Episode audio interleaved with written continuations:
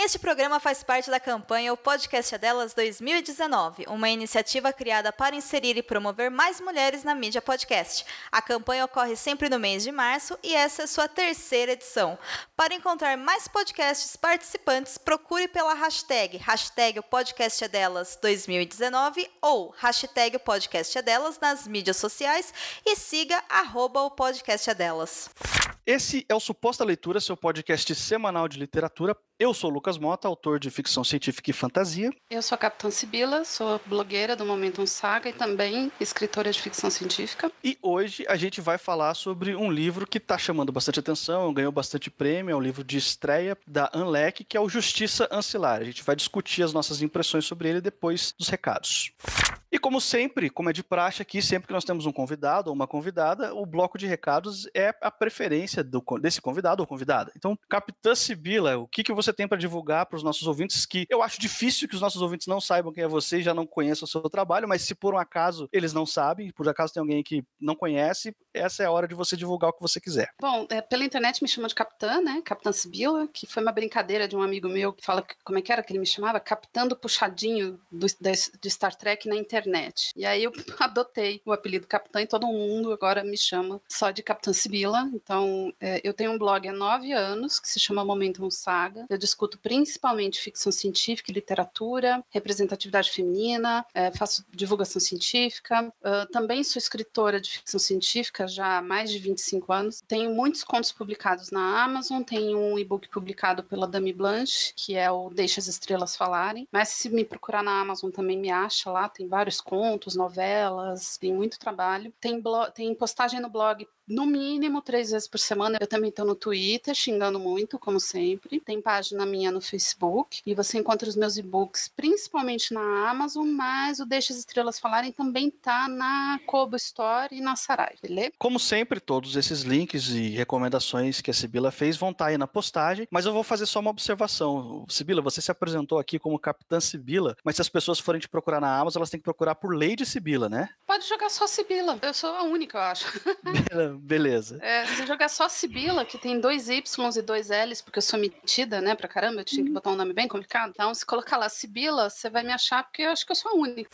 Como eu falei na abertura, o Justiça Ancilar é o romance de estreia da Anne Leckie. Ele já chegou muito bem recebido pelo público e pela crítica, ganhou uma cacetada de prêmio, entre eles o Hugo e o Nebula, que são bem famosos no meio da ficção científica e da fantasia também. Ele foi publicado originalmente em 2013 nos Estados Unidos, mas aqui no Brasil você encontra ele disponível numa edição da Aleph, com tradução do Fábio Fernandes. E agora eu peço para a Capitã Sibila trazer aí, com as suas palavras, a sinopse de Justiça Ancilar. O Justiça Ancilar, ele é basicamente uma jornada de vingança, porque a protagonista, a Breck, ela está em busca né, de, de uma determinada pessoa que, digamos assim, acabou com a vida dela. Então, a gente demora um pouco para entender as motivações dessa protagonista, mas uma das primeiras coisas que a gente sabe é que a Breck, na verdade, não é um indivíduo, ela é uma nave. Então, ela é a consciência de uma nave, a inteligência artificial de uma nave, chamada Justiça de Thorin. E essa consciência, essa inteligência artificial da nave, ela é dividida em dezenas, centenas de ancilares, que nada mais são do que pessoas vítimas de guerra, baixas de guerra, que possuem um implante, né, digamos assim, no cérebro, onde elas se tornam prisioneiras do império e da nave onde elas servem. Então você tem uma consciência coletiva distribuída em vários corpos. Esse foi um conceito que explodiu minha mente quando eu comecei a ler Justiça Ancilar, admito. Eu falei, uou, como assim? Uma nave? Então Breck é parte né, desta inteligência artificial. Você vai notar que durante a leitura você tem diversas visões da Breck acontecendo ao mesmo tempo, porque ela é uma ela faz parte de uma consciência coletiva. Breck é, ajudou a matar milhares de pessoas do Império do Radk, né? Acho que é Radakai, Império Radakai. E agora ela está em busca de vingança. Então a gente acompanha a jornada da Breck para que ela consiga cumprir a sua vingança e ao longo dessa jornada a gente descobre o que aconteceu com ela, o que aconteceu com a nave, como que esse império funciona, se ela vai realmente chegar, né, na pessoa, na determinada pessoa que ela está caçando, que ela está buscando. Quando eu te convidei para gravar um episódio aqui do Suposta Leitura, você você escolheu esse livro. Eu pedi para você escolher um livro, sugeri um livro, você escolheu esse. Então, a minha primeira pergunta para você é: por que Justiça Ancilar? O que eu mais gosto de Justiça Ancilar é o fato da narrativa ser inteira no feminino. Eu li o livro em inglês e depois eu li a tradução da Aleph, que demorou para sair, desde que eles anunciaram o livro até ele ser lançado, deu assim, foi muito tempo. Teve problema de tradução, então isso atrasou, né, o lançamento do livro. Mas quando você lê ele em português, você realmente sente a diferença do fato do enredo estar todo no feminino. Porque o inglês diferencia muito pouco gênero nas palavras. Já o português não, o português é tudo diferenciado. E a gente aceita como padrão, como gênero neutro, que tudo esteja no masculino. Quando você pega um livro desse, em que está tudo no feminino, é um exercício assim complicado. Eu senti a diferença gritante lendo em português. Foi um, foi um exercício bem diferente de ler em inglês. Porque tudo estava no feminino. E mesmo que o personagem fosse masculino, os Uradakai não ligam para gênero gênero. Então, o idioma não faz demarcação de gênero e a Enlec optou por colocar tudo no feminino. Isso dá um nó na cabeça das pessoas. Eu li algumas resenhas, algumas pessoas falaram comigo, falaram assim, eu tive que voltar à leitura e começar de novo. De tão, assim, de tão impactante, de tão é, diferente que é a forma como a gente absorve o enredo. Eu também assim, comecei a ler, eu falei, meu Deus. Mas por quê? A nossa mente é igual aquela teoria que é apresentada em A Chegada, né? De que a linguagem formata o nosso cérebro e a forma como nós pensamos. Então, quando você pega um idioma no, como o português, que é todo demarcado de gênero, e de repente você lê isso ao, ao avesso, não mais no masculino, que seria o neutro, mas no feminino, a sua cabeça tem que fazer um exercício novo de compreensão daquele texto. Então, eu senti essa dificuldade que muitos leitores falaram, eu, eu tive que voltar e começar a ler, porque a minha cabeça não estava aceitando que aquelas pessoas podiam ser tanto homem quanto mulher. Então, só isso já, já coloca para mim o livro num patamar bem alto. Né, de assim livro clássico, tipo A Mão Esquerda da Escuridão, tipo outros livros que tratem de gênero, Um Conto da Aya, é, Despertar da Octavia Butler, e, e, essa questão da diferenciação de gênero já, já é um ponto alto do livro. Tanto que na introdução, né, a, a editora Aleph comenta que algumas mudanças, eles pediram autorização da autora, que entendeu que no nosso idioma você tem uma separação de gênero muito maior. Então, o imperador, né, que no, no enredo, no inglês original não tem o gênero, para nós tem. E aí a autora falou: não, tudo bem, deixa no feminino que não tem problema. Então, é, esse exercício também deve ter sido muito difícil para o tradutor, porque automaticamente a gente traduz no gênero, entre aspas, neutro, que para o português é o masculino. E aí, de repente, você tem um enredo todo no feminino. Você começou falando, né, da, da, da Breck, da protagonista, que ela é uma inteligência artificial de uma nave, ela tem vários corpos, então ela está em vários lugares ao mesmo tempo. Então, esse, esse universo aqui, esse world building aqui que feito pela, pela autora, ele é muito único, ele tem muitos nomes e muitos termos. Você se sentiu perdida na sua primeira leitura um pouquinho? Assim, demorou para você entender? Me senti sim. É natural. Acho que todo livro que tenha, né, muita coisa, você meio que, oi, pera, que? Onde é que eu tô? Alguns termos eram, assim, meio chatinhos. Eh, se eu não me engano, o livro tem um glossário, né? Volta e meia eu ia dar lá uma olhada. Mas, assim, é, é aquela coisa que é natural de qualquer livro que tenha termos estranhos. É muito interessante que os autores sejam bem detalhistas, mas em alguns momentos isso é exagerado. Não sei. Você não precisa colocar determinadas descrições ou circunstâncias em determinadas cenas, tipo cena de ação. Você não precisa ficar colocando qual é o gênero de tratamento que você usa, né? Então, em alguns momentos eu senti assim que ah, não precisava. E consultei muito glossário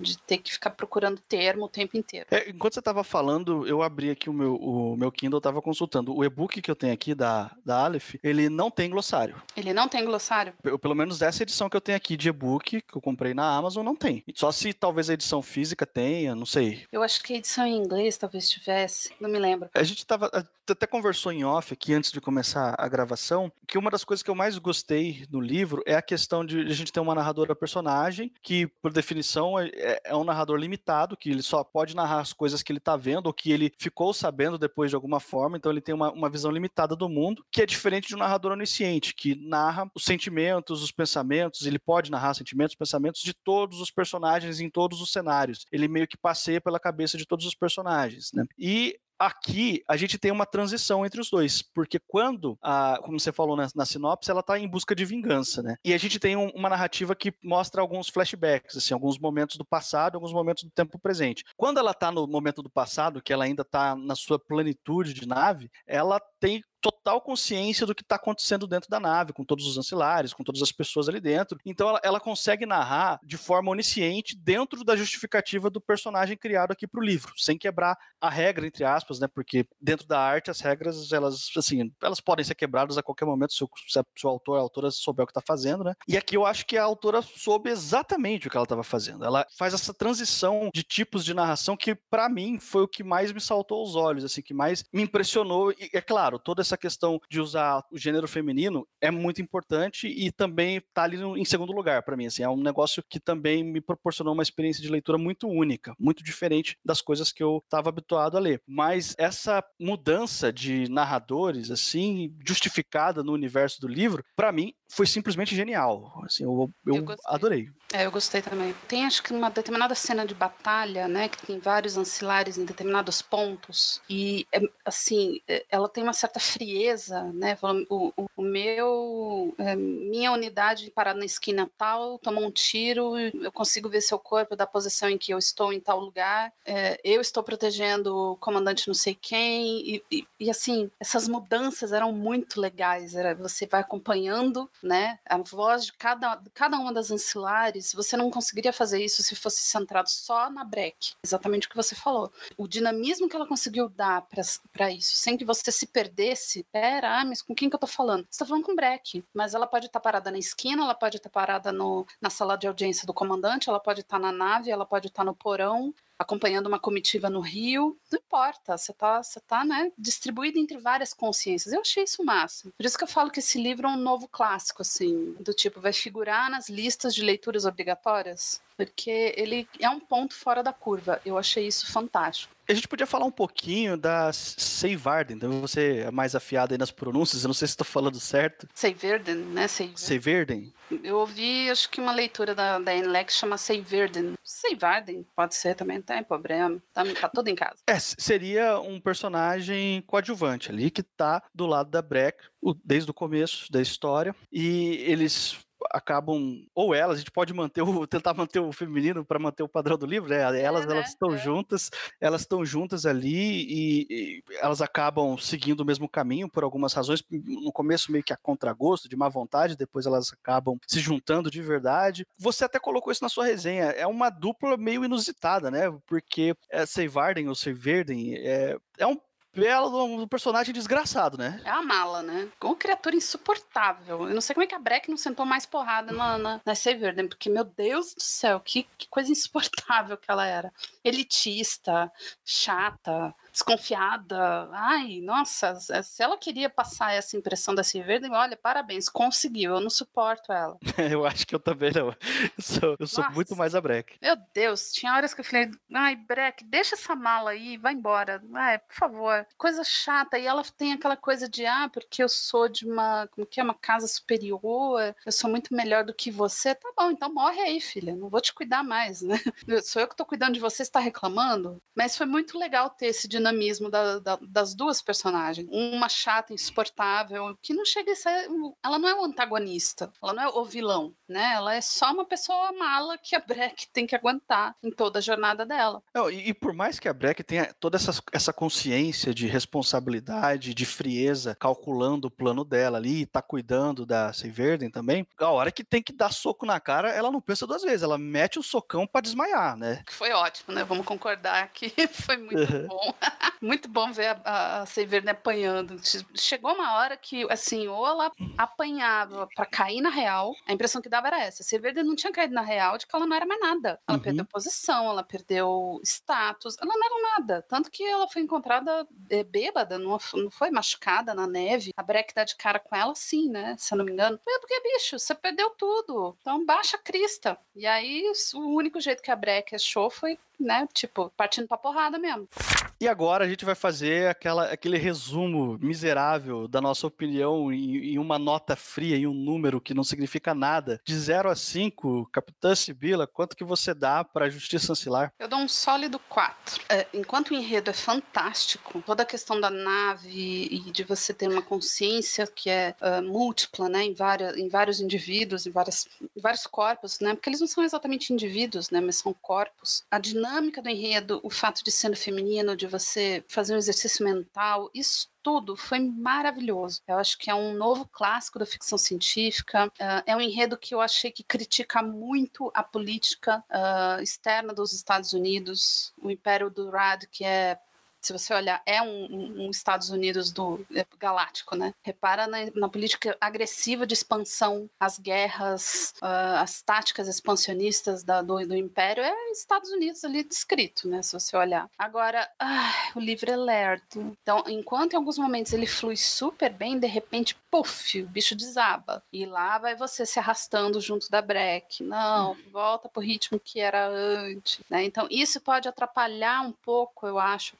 compreensão do enredo, porque é, muitas explicações deste universo estão nas entrelinhas. E aí, se a leitura está arrastada, a gente meio que perde um pouco da atenção. Então, assim, a minha dica é, é continua, tá? O livro vai ter queda mesmo no ritmo, é normal, mas continua. Tenta pescar os detalhes, porque é aí que você vai começar a entender toda a, a dinâmica destes personagens. Então, para mim, um sólido 4 e uma indicação bem forte para quem não leu ainda. Agora, eu pergunto para você, que número que você dá para o livro? Então, é, eu, eu tenho um agravante em relação a, a você. Eu concordo com tudo que você falou, não tem nada a acrescentar, nada a discordar aqui. É, tanto as partes boas e, e para elogiar o livro, ele ser um novo clássico, um livro indispensável para quem curte o gênero, eu acho, concordo em gênero, número e grau, mas a minha nota vai ser um 3.2. Oh, eu, eu vou... tava esperando isso.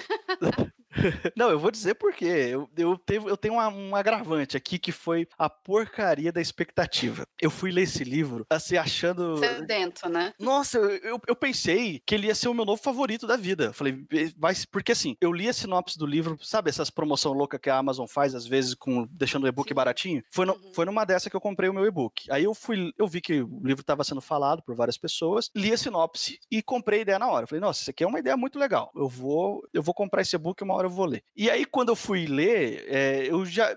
Entre esse intervalo que eu comprei o e-book até o momento que eu fui ler, eu vi muita gente elogiar, muita gente falar bem. E aí eu fiz uma pesquisa inicial e descobri que o livro ganhou quase todos os prêmios disponíveis no mundo. Assim, ele, ele é um livro muito premiado. Eu entrei para ler o livro já, assim, meu Deus do céu, vou, vai, vai ser o livro da minha vida. A expectativa estava alta demais. Eu acho que esse foi um problema para mim. Esse ritmo, quem acompanha aqui o Suposta Leitura sabe que eu, eu sempre bato nessa tecla do ritmo. Eu, como leitor, eu gosto muito de um, um livro mais ágil. Assim, é o meu estilo preferido de leitura, embora eu goste de alguns livros que são um pouco mais arrastados também. Eu não, eu não sou fechado a esse ponto de, de excluir esse tipo de livro da minha, das minhas listas. Mas aqui pegou pesado. Eu acho que a expectativa juntou com esse, com esse ritmo que, quando começa a subir a história, depois ela cai de novo, que você estava falando, né? Que tem altos é, e baixos no ritmo. Isso para mim quebrou as pernas. Assim, já, já foi um anúncio de que ia ser um livro difícil, porque eu só comecei a me empolgar com a história no começo do capítulo 5. Eu, eu contei aqui, eu falei, meu Deus, eu levei cinco capítulos, quatro, né? O começo do quinto, uhum. pra, pra começar a ficar empolgado de verdade. E aí, ó, antes de eu começar a me empolgar com o livro, porque você tinha escolhido ele para gravar, eu já tava pensando qual que era a desculpa que eu ia dar para você pra gente não gravar esse podcast. Eu já, eu ia, sei lá, minha avó, minha avó morreu, nunca mais vou ler na minha vida, sei lá, alguma coisa assim, sabe? Então, Podia eu... ser sincero, olha, Spila, não dá desculpa, vamos escolher outro livro, beleza, não tem problema. Esse é um livro que eu concordo que não é assim uma leitura que eu indicaria para quem, por exemplo, nunca leu ficção científica na vida. Eu jamais indicaria esse livro para um iniciante. É um livro que, assim, ele realmente tem altos e baixos, ele é lerdo em alguns momentos.